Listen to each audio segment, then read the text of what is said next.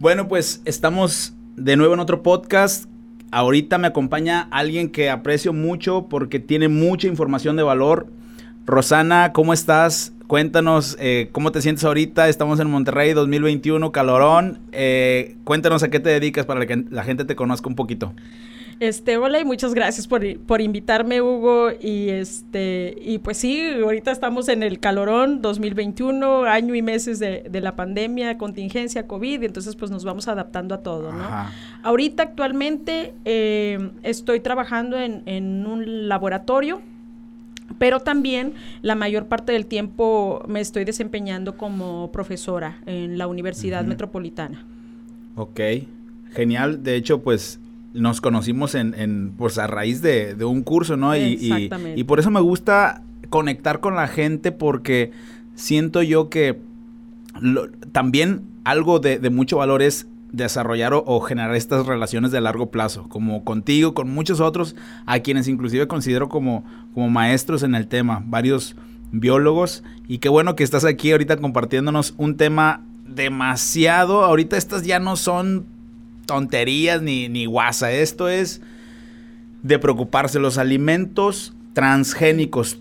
Alimentos literalmente que son fabricados, no son cultivados, o sea, se diseñan inclusive. Quería que, que, habláramos de esto porque, pues hay que decirlo, de hecho traigo, precisamente por eso me traje esta, esta ah, camisa de cultivemos nuestros propios alimentos todos porque sí se puede, pero antes de hablar de, las soluciones a esto que la gente ubica muy bien, hay que mencionar para hacer conciencia, o sea, que la gente sepa de qué se tratan, cómo inició, y para eso, eh, pues cuéntanos qué es lo que has visto tú desde tu punto de vista, desde tu, desde tu óptica, eh, en qué has, colaborado con el tema de, pues eres química. Sí.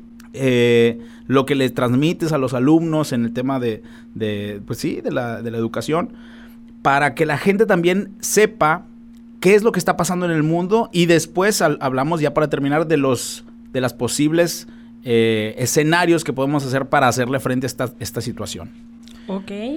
Este, mira, pues eh, lo primero es que yo siempre invito tanto a mis alumnos o a, las personas en, en general, en común, a que conozcan, ¿no? A que se empape de esta información, qué es un alimento transgénico, qué tipo de alimento transgénico estoy este, consumiendo actualmente y que a lo mejor no lo sé. ¿Cuáles son? Exactamente. Realmente en México no existe una regulación como existe en otros países con respecto a los alimentos transgénicos. Entonces, a lo mejor mucha gente no ha de saber que el maíz con que hacen tus ricos tacos, tus tortillas, proviene de un maíz transgénico, que el limoncito que le echamos a los taquitos, perdón que, que mencione mucho la comida, los tacos, me fascina, pero el, limón que existe en México, la mayoría es transgénico, por eso podemos ver ciertas características en, en estos alimentos, el tomate, el maíz, trigo. Era algo que, que hablábamos por teléfono antes de que llegáramos, que eh, o sea, a, lo mejor en otros países, por ejemplo en Europa, otros, otros países más desarrollados, sí viene estrictamente en las etiquetas. Así es. Que te mencionan y te das cuenta al momento de antes de comprarlos. Y ya es tu decisión del consumidor. Ajá, pero viene bien subrayado que este alimento, este producto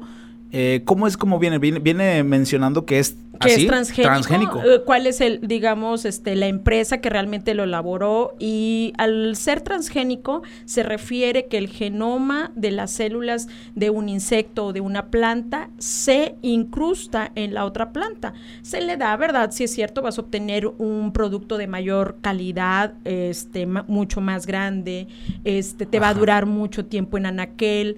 Eh, precisamente la idea de producir este tipo de alimentos fue para acabar con la hambruna mundial. O al menos eso fue lo que, esa era la propuesta, ¿no? Esa era la idea que se nos vendió sistemáticamente, bueno, a mí no, ¿verdad? Sino que se le vendió a nivel mundial a las organizaciones mundiales de la salud y demás, con tal de que se apoyaran estas investigaciones para realizar estos alimentos. Sí, pero hubo ahí como este algo que no se firmó, algo que no se tomó en cuenta y es que las patentes de un producto que tú diseñas o este o que tú generas, pues es tuyo y al tener una patente tú tienes todo el derecho en venderlo a quien quieras o si no tú mismo hacer negocios sobre eso, ¿sí? Sí, era, era por el tema de que bueno, en otros países viene esta esta esta esta mención en las etiquetas Pero aquí en México, como no hay esa regulación que dices tú, se omite y pasa desapercibido para que no, no se pongan trabas al momento de que lleguen los alimentos al,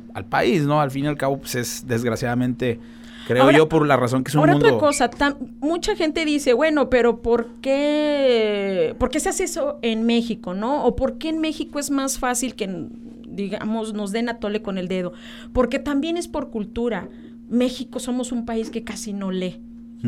Yo, yo siempre les invito a, mis alumnos a ver, léanme tres etiquetas de productos que están en, ah, este, claro, claro, claro. En, los centros comerciales, en Soriana, Chivil, lo que sea.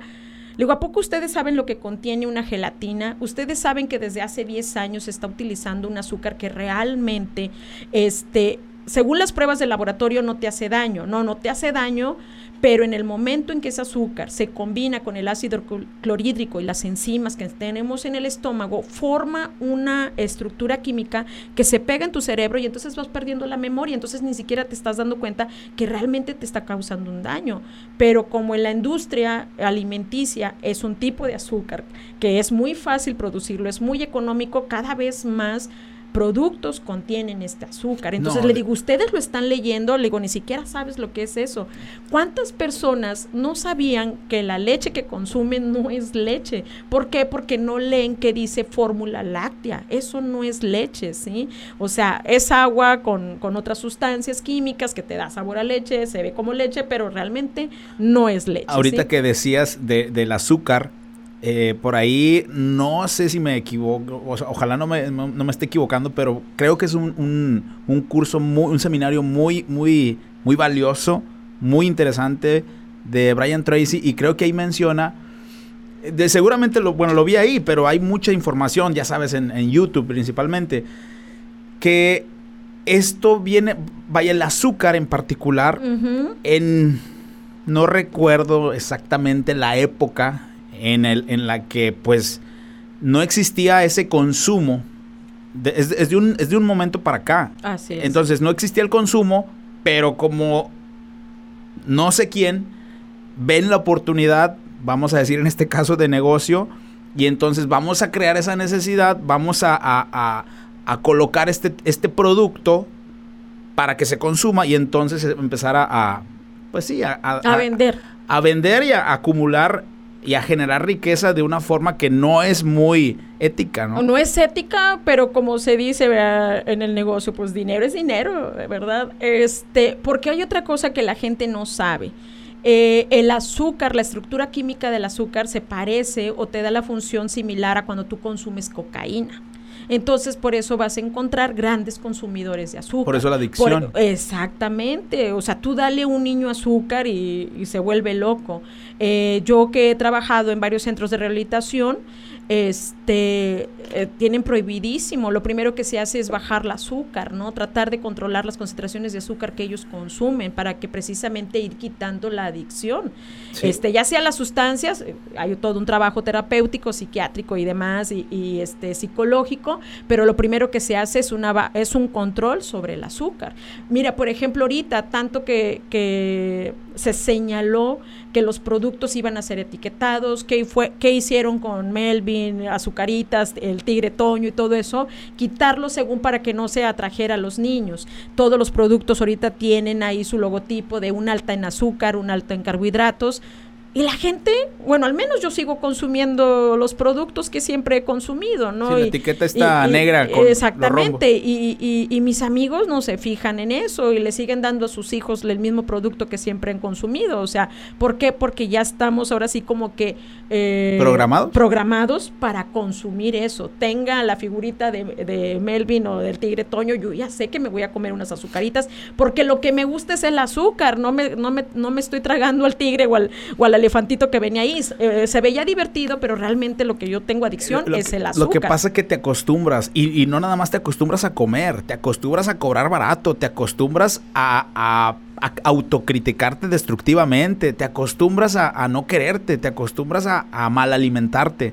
Y eso va generando esa programación, porque lo haces un hábito, ¿no? Sí, sí, sí. Ya después no me importa si tienen la etiqueta de que me voy a morir si, si consumo esto, pero dices, ay, de todos ya, entran muchos comentarios, ¿no? Típicos. La vida es una, hay que vivir y la, la, la. vida es un riesgo, carnal, hacia aviéntate, ¿no? Y volviendo a los alimentos transgénicos, o sea, uh, un alimento transgénico se ve mucho tiempo bonito, brilloso, y, el ser humano empezamos a comer o, o, a sentir hambre o la alimentación empieza desde la visión.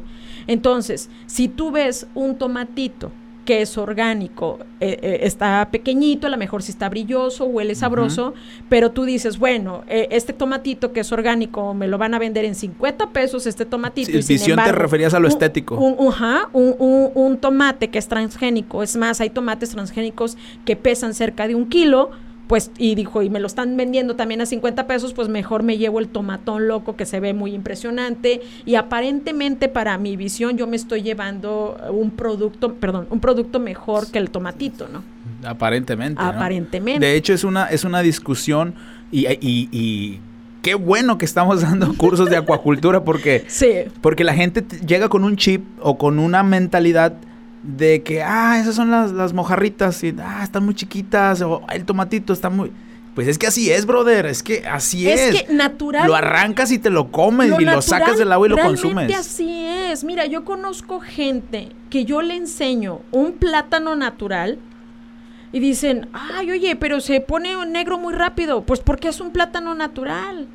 En cambio, y, el sabor es muy potente, ¿no? De que dicen, ay, huele demasiado a plátano. Pues es que porque ya te acostumbraste al plátano que está producido de otra manera y que no es natural realmente. O sea, un plátano súper grandote, pero que realmente no tiene sabor, comparándolo con lo que es un plátano orgánico o de una planta orgánica, ¿no? Sí, sí, sí, no. Y ahorita estamos hablando de cultivos que se diseñan e, e, ese proceso de cultivo. Pero ni se diga toda la parte de... Hay una empresa aquí en Santa Catarina de, de todo, todo con, con, con, toda la parte química de desarrollar salsas y... sí, los condimentos, de hecho, no digo los nombres porque ahí tengo Las salchichas, todo, todas estas salsas. Mira, por ejemplo, eh, yo tengo alumnos o tengo amigas que me dicen, no, a mí no me gusta hablar contigo de alimentos porque luego ya no voy a querer comer nada, ¿no? O luego los alumnos me dicen, profe, ¿por qué nos dijo eso? Por ejemplo, en el caso de las salchichas, la calidad de las salchichas, las salchichas se mide de acuerdo al porcentaje de eh, almidón que trae.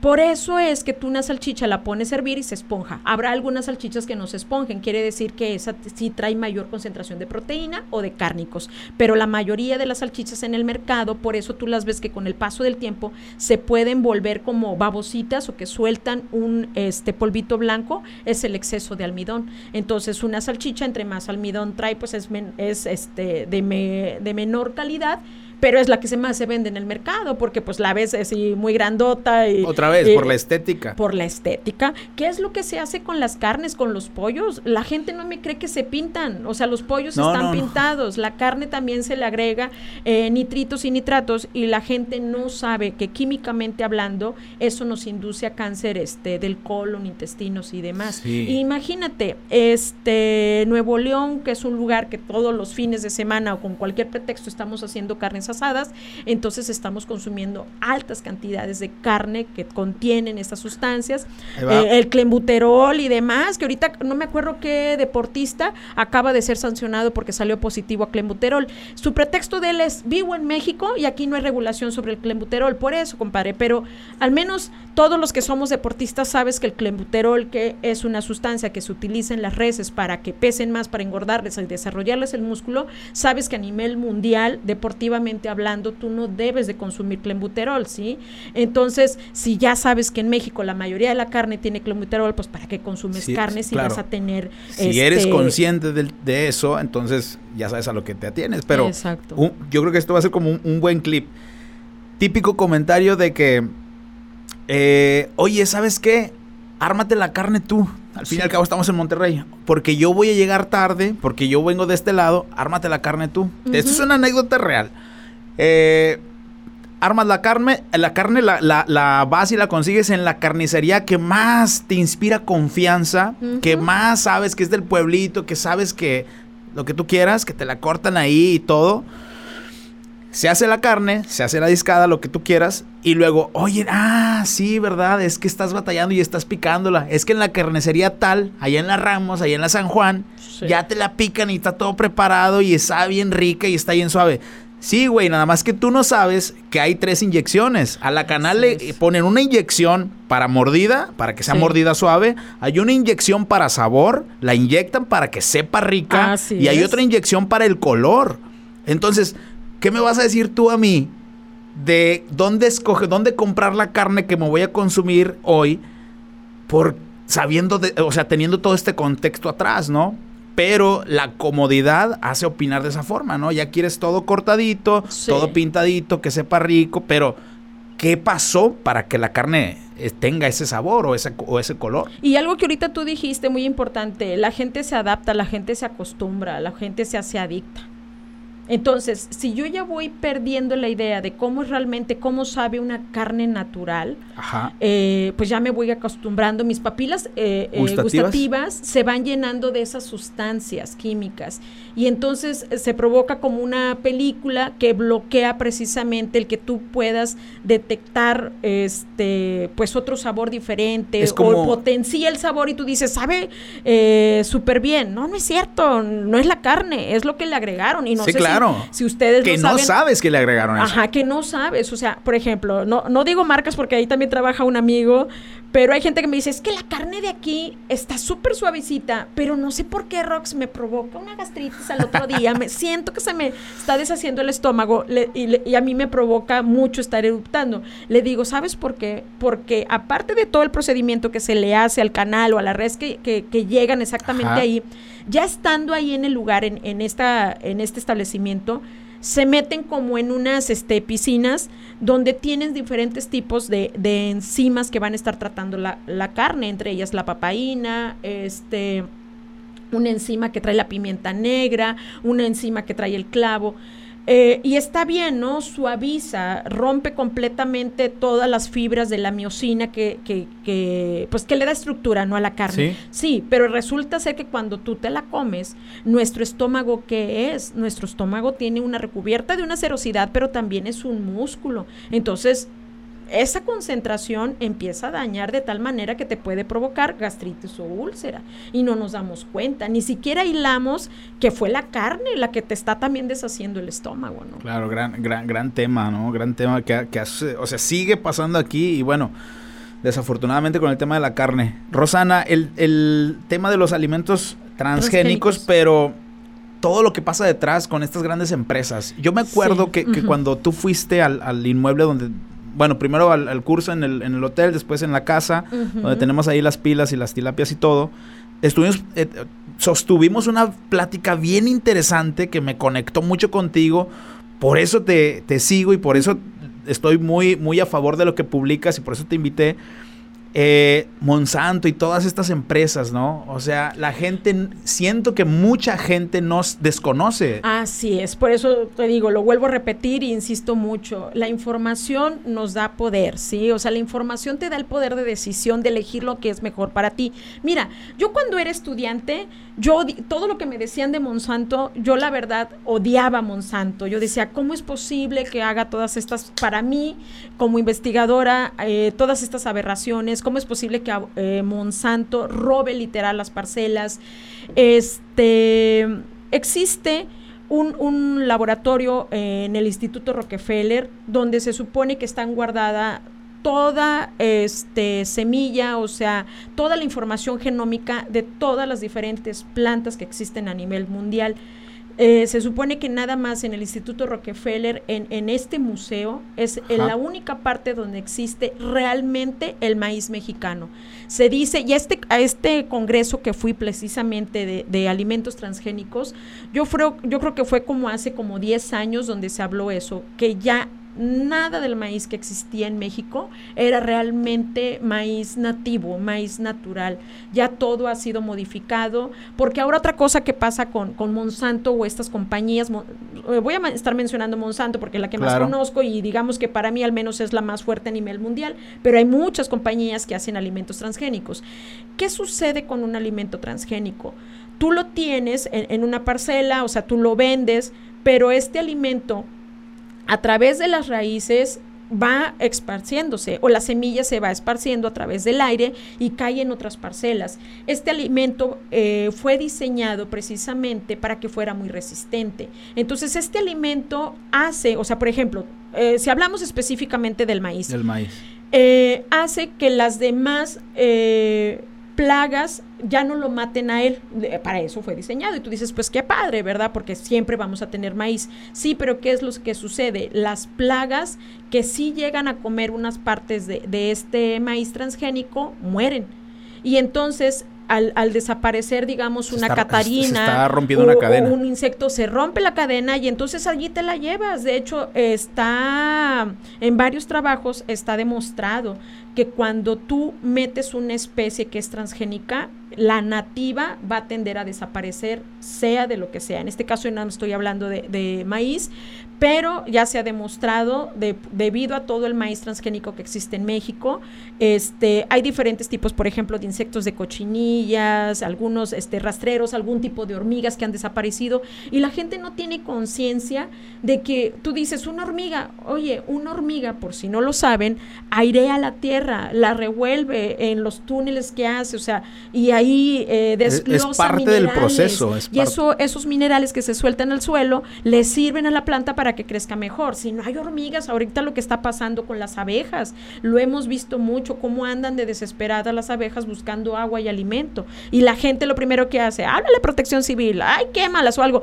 No, si no existen las abejas, realmente vamos a morir. Si no existen los insectos, realmente vamos a morir. Claro, claro. Eh, eh, qué, qué comentario tan, tan profundo y importante porque Mira, ahorita moviéndome un poquito de, esta, de este escenario, ahorita estamos viviendo una línea temporal. Nos vamos a morir. Sí. sí, de que nos vamos a morir, nos vamos a morir, pero yo siempre les he dicho, hay que elegir lo mejor de cómo vas a vivir y disfrutar la vida. Claro, exactamente. El tiempo que tengamos, ¿verdad? Me voy a ir como a lo, viéndolo como si me alejara desde el del, punto en el que estamos debatiendo, me voy, a, me voy a elevar un poco a decir, vamos, estamos viendo una vida, eh, una línea temporal, estamos en un, proceso temporal, vamos a desaparecer. Los que estamos escuchando esto, los que estamos hablando aquí. Que eh, tú lo ves como parte de la evolución. No me estoy, no estoy justificando estas, e, estos hechos, estas cuestiones con, con la empresa Monsanto y con muchas otras. No estoy, ni, ni mucho menos la contaminación y la destrucción de la naturaleza, obviamente no lo que a mí me toca en esta vida temporal es sacar una bandera y decir, hey, vamos a, vamos a, cultivar nuestros propios alimentos, vamos a proteger el medio ambiente, vamos a cuidarlo, vamos a conectarnos con esto. Yo creo que a eso vinimos, ¿no? O al menos esa, esa, es una pequeña parte o una gran parte de lo que vine a hacer esta vida. Pero si lo veo desde otra, desde otro ángulo, si me salgo del planeta, esto va a pasar. Será parte de la evolución que vamos a mutar a, a todo de forma artificial, de, de forma, eh, ¿cómo le llaman a esto? A estos, bueno, no, no mencionando la parte de los, de los algoritmos y de los robots, sino que realmente el, día de mañana vamos a ser como un humanoide, es lo que dicen los, los estudios eh, genetistas y antropólogos hacia dónde vamos, porque realmente se está volviendo todo artificial. Exacto, sí, sí, sí, me refería a, lo que no, hay cómo explicarme, pero... Sí, como si fabricaras un alimento, una, una, una sandía, un pedazo de carne de, de forma... Como mira, lo que hacen este mm, los astronautas les preguntan, ¿cuál es tu, alimento favorito? Pero se los transforman en cápsulas. Va por ahí. O se lo, eh, transforman en ciertas cosas que se ve como un bistec, pero realmente vienen siendo plásticos. Y tiene sabor a bistec. Y tiene sabor, y, tú, y aparte porque tu mente, como ya está condicionada a que eso que tú estás viendo, según es un bistec, y pues que tú tienes. Es un holograma. Eh, es como casi si fuera un holograma. Exacto, a eso me refería. Es que el, eh, realmente con esto que está pasando, claro que te entiendo, eh, estamos siendo obligados a evolucionar, obligados a mutar. Yo, yo conocí este, un doctor, excelente eh, maestro eh, en el doctorado, y es que dice, o sea, las mutaciones no son malas, Muchas mutaciones a nivel mundial son las que nos han permitido que sigamos viviendo. Algunos lo verán como enfermedades o aberraciones, pero no. Entonces, con esto que hace Monsanto u otras empresas es obligarnos a mutar a nuestras células porque está generando una resistencia, que lo estamos viendo mucho en el laboratorio. Resistencias a antibióticos, resistencias a cepas. Hay cepas que cada vez vienen más fuertes, pero ¿por qué? Porque nosotros mismos le hemos generado resistencia ante los medicamentos que estamos tomando. Eh, realmente hay gente que se molesta mucho y mis alumnos también se quedan así como que, ay, la profe Rox está media loca, cuando yo les digo, el ser humano somos un parásito de la tierra. Es la verdad. Sí, sí. Y las enfermedades naturales que había en la tierra, estos ciclos de terremotos, maremotos eh, y demás ciclones, era para controlar a estos parásitos. Pero sin embargo, el ser humano, dentro de este contexto, ¿verdad? De, de, que yo soy Dios y Dios realmente un Dios espiritual no existe, sino que yo mismo soy Dios y entonces yo voy a crear todo todo el mundo y todo lo que voy a comer conveniencia. a mi conveniencia y yo lo quiero controlar, pues entonces el ser humano antes, ¿verdad? O en otros países eh, subdesarrollados, se supone que México también es subdesarrollado, pero como les digo a mis alumnos, México, la edad promedio en la que tenemos, este, que, que estadísticamente un mexicano vive, puede llegar hasta los 70, 80 años. En cambio, en ciertos lugares de África, si pasas de los 30 años, ya la lograste, ¿no? Entonces, yo, yo pienso que la tecnología sí es buena. Y volviendo también a lo que hace Monsanto, la tecnología es buena siempre y cuando se aplique con una bondad. Pero alguien muy inteligente también me dijo, ojo Rosana, en la ciencia no hay ética. Porque yo decía, ¿por qué vas a experimentar con bebés? ¿Por qué vas a experimentar con, con ratones? ¿Por qué vas a experimentar con changos? En la ética, o perdón, en la ciencia no hay ética. O sea, ¿con qué se debería experimentar? O sea, eh, se hacen diseños celulares, o sea, hay tecnología, hay algoritmos, programas este, en los cuales... Pensé eh, que ibas a decir con violadores. no, pero mira, fíjate, ojo, y espero que no se me, no se me tome a mal.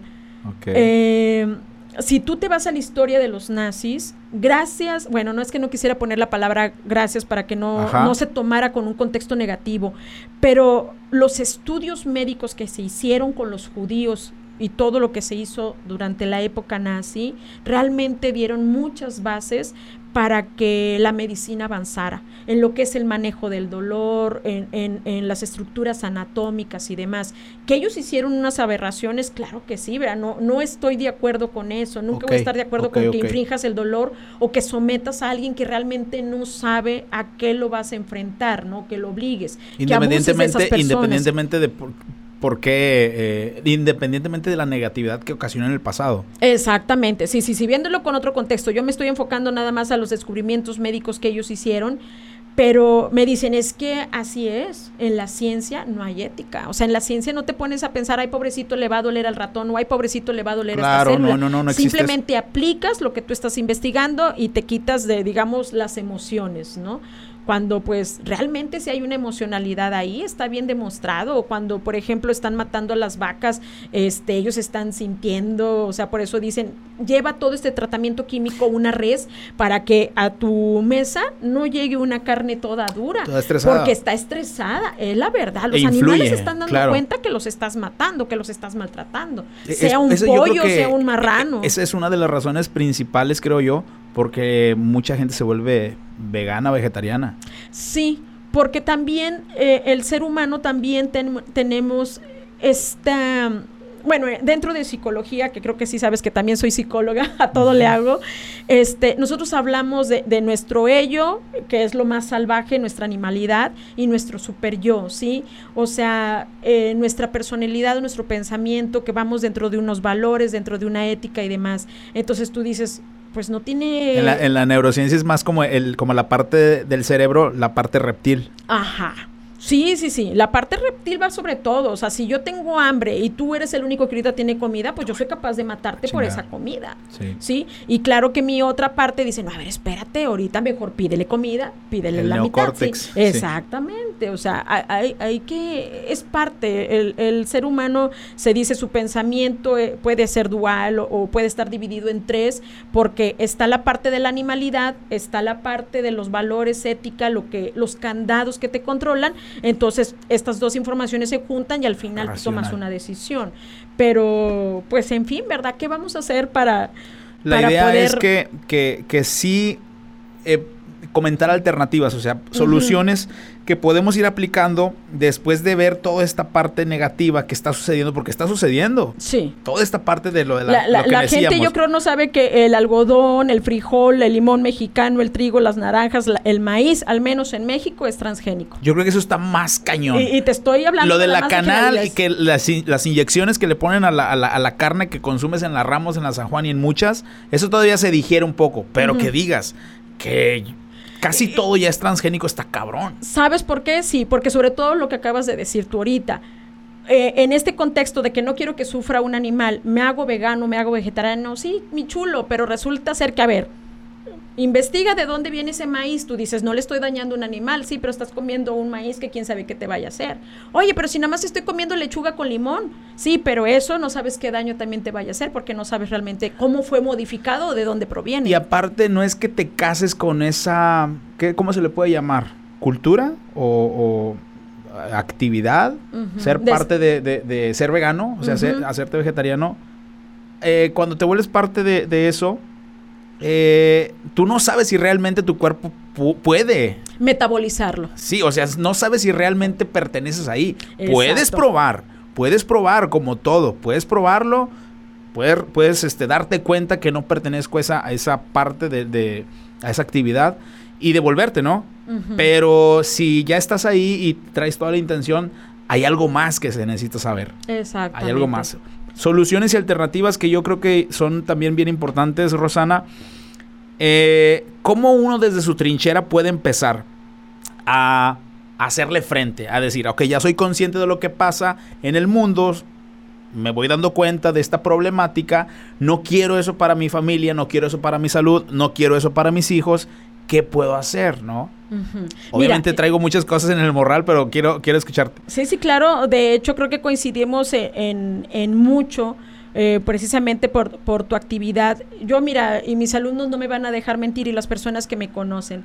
Yo invito a todas las personas, no digo que de un día para otro te hagas este granjero, ganadero y demás, pero sí invito a las personas que en el modo de sus posibilidades o como pueda, tener en su propio jardín este al menos los vegetales que más sueles consumir que se den cuenta que sí es fácil tener un, un terrario tener algo en el cual es al menos tú puedas tener la seguridad que un 90% está un poco libre, ¿no? Porque al fin y al cabo te van a vender a la mejor semillas que ya fueron modificadas, pero tú dices que pueda ser lo más orgánico posible con, con un costo-beneficio, ¿no? Que no te salga tan caro, porque ahorita también otra cosa, mira, está todo el comercio de, de lo transgénico porque está bonito y dura más y, y, eso, ¿no? Fácil acceso. Pero si también te vas al mercado, todo lo que ya está etiquetado como orgánico ya tiene un precio casi un 30% más. E entonces tú dices, me voy a comer, eh, no tengo más que 50 pesos o 100 pesos, entonces toda esta comida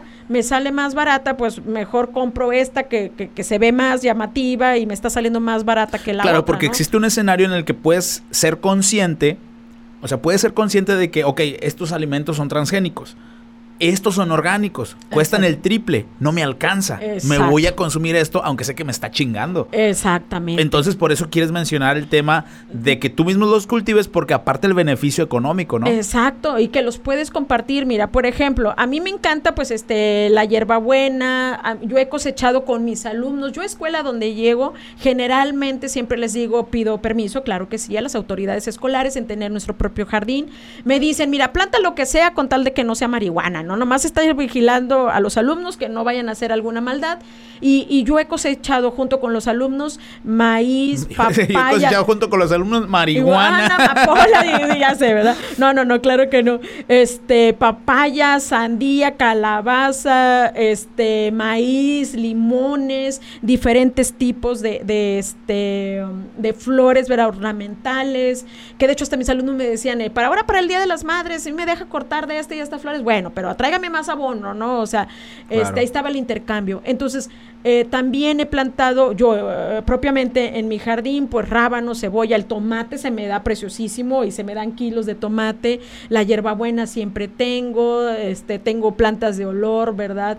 Este. Yo creo que esa es la nueva riqueza. Sí. Lo verde, toda esa satisfacción de que tú cultivas lo que te vas a comer. Sí. Es una fregonada eso.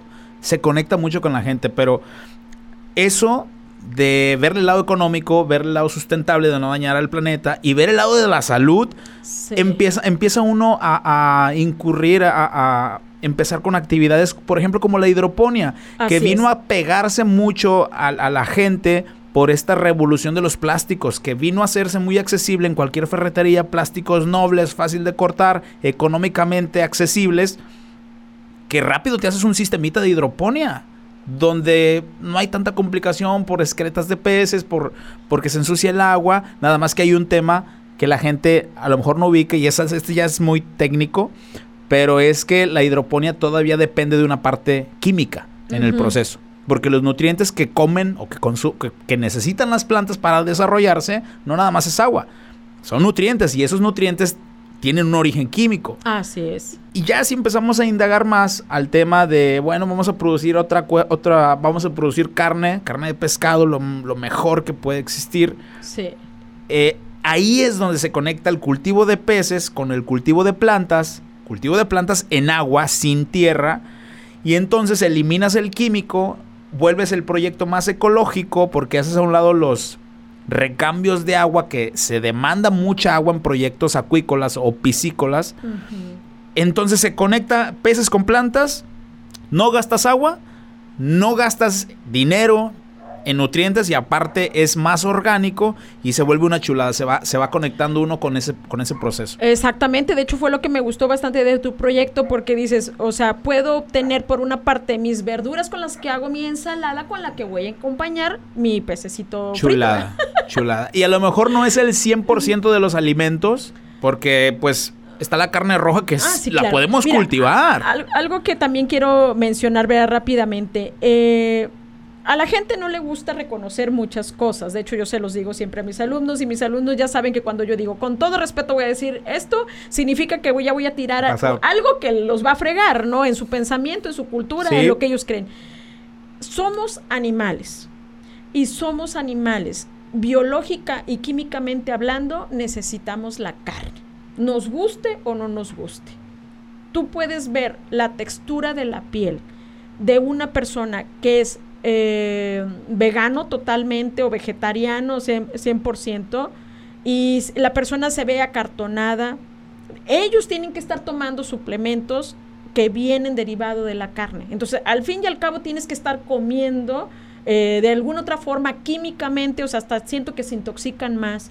Yo, yo siempre lo que les digo a las personas, equilibrio en lo que consumimos y eso te mantiene muy sano, ¿no? Sí, porque ahorita eh, estamos hablando de un... quisiera mencionar algo que es, estamos hablando de los alimentos, lo que te llevas al, sistema. Sí. Pero hay otra cuestión que es toda la psique, toda la psicología. Ah, claro. No manches, o sea, una cosa es lo que tú comes que te afecta y otra cosa es lo que tú estás pensando que también te afecta probablemente hasta el triple. De hecho, eh, luego al igual tocamos ese tema porque también es muy largo. Cabría en otro podcast. Exactamente, porque yo doy una materia en donde yo les hago ver a mis alumnos que todo está conectado con la psique. No sé si tú te has fijado que hay veces o hay días que nada más se te antoja algo dulce y que hay veces que nada más se te antoja, quieres algo salado o quieres algo casi que truene, ¿no? Como unas tostadas. Y hay veces que nada más quieres, a ver, ¿por qué no se nos antoja luego luego el pan y el café cuando está fresco? Eso está conectado con la está asociado. ¿Por qué? Porque eh, generalmente eh, en la mente asociamos que cuando ya empieza a nublar, fíjate lo animal que somos y la gente no toma en cuenta eso, ya vamos a entrar a invernar. Entonces, ¿por qué se nos antojan los carbohidratos? Porque como defensa, los carbohidratos ya metabolizados se van a ir este, a almacenar como en forma de grasa. Exacto, y entonces, como ya voy a, ya voy a invernar, yo debo de tener todo el alimento posible porque ya entrando a la invernación ya no voy a comer. Entonces, por eso es que se nos antoja ese alimento. ¿Y por qué con azúcares? Porque el cerebro trabaja con azúcar. Qué chingona definición. Entonces, o sea, hay que darnos cuenta. Hay que, hay que hacer otro podcast definitivamente con la parte psicológica. Sí, claro que sí. De cómo nos afecta de forma negativa y positiva al mismo tiempo. Sí. Sí, Rosana, pues un gustazo haberte tenido aquí. No, para mí. La verdad es que vamos, vamos, eh, eh, vamos a armar otro porque me quedé bien picado. y vamos a invitar a la gente a, darles, o sea, enseñarles, o sea, a lo mejor lo que sabemos este, hacer, tú, por ejemplo, muy bien en, en la acuicultura, o sea, que se den cuenta que podemos, lo pongo entre comillas, fabricar o obtener nuestro propio alimento en nuestra propia casa. Y la gente no sabe que puede. Sí. La gente no sabe que puede. pequeño. en, realidad, no quiero que se tome así como que soy chayotera tuya y vine aquí a, echarte porras pero tú lo sabes, a mí me encanta la naturaleza, yo quiero este, tener también mis propios eh, peces ahí. Claro, claro. Porque a mí me fascina eso de, de que vayas a tu casa y, que puedas escoger tu pez y ya te lo fríes o te enfermas y te haces un caldito, qué ricura. No, hombre, es una y más, y más sabiendo que lo estás obteniendo de ahí mismo, o sea, que tú sabes cómo fue que creció ese pez, ¿no? Sí, sí, sí, y la gente no sabe que lo puedes hacer en espacios bien pequeños, desconocen eso y bueno, siento a veces que voy muy lento enseñando, debería estar enseñando más, más, pero todo cuesta, si no cuesta tiempo, cuesta dinero llegar a la gente. Fíjate que coincidimos también mucho en eso, porque yo siempre les digo a la gente, a mis alumnos y pacientes, todo tiene un precio. Tú sabes cuál es el precio que quieres pagar. Exacto, exacto. Pues qué bueno, qué buena, qué buena charla, me encantó.